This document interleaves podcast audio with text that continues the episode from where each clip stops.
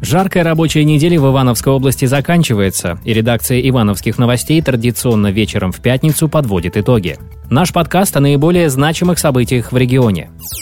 Ивановский регион накрыла череда трагедий. Касается это и происшествий на воде, и ДТП, и эпидемиологической ситуации, которая на этой неделе значительно ухудшилась. Обозначилась тенденция роста ковид-смертей. Сейчас их уже 55. Всю неделю число погибших от ковид-19 в регионе увеличилось в среднем по два случая в день.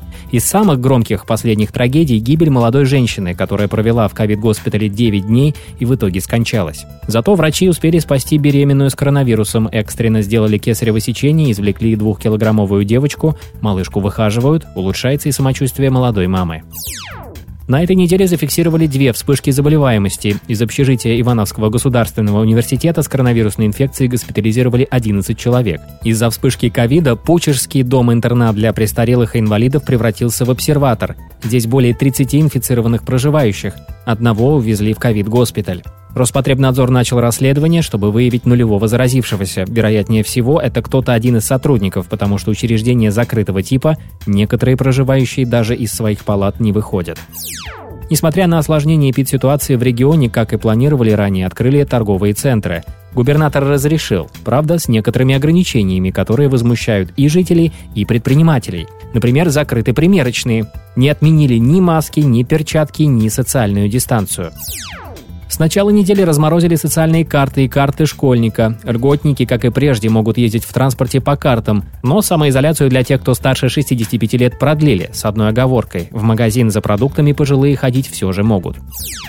Было бы на что. Ивановская область заняла 61 место из 85 в рейтинге регионов России по уровню доходов и бедности по итогам 2019 года. В нашей области за чертой бедности находится более 14% населения, за чертой крайней бедности почти 2%. Хотя отчасти в своей бедности жители виноваты сами. Каждый день в полиции фиксируют случаи хищений с банковских карт ивановцев сотен тысяч рублей. Пожалуй, самый громкий трагический случай произошел с 90-летним пенсионером. Он перевел мошенникам 1 миллион 700 тысяч рублей.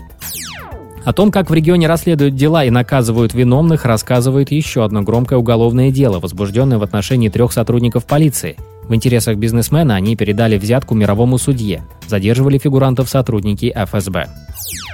Сводка ГИБДД всю неделю пестрила трагедиями. В ДТП погибла 12-летняя девочка, которая вместе со сверстником катались на мопеде по трассе. Вопросы возникли не только к автомобилисту, который ехал по главной дороге и не успел затормозить при виде подростков на мопеде, но и к родителям детей.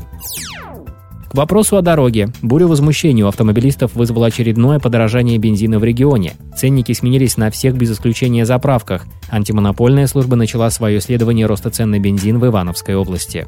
А вот местной партии ЛДПР бензин теперь не нужен. Ночью партийная «Газель» неожиданным образом вспыхнула и сгорела, что в действительности произошло, определяют эксперты пожарной лаборатории.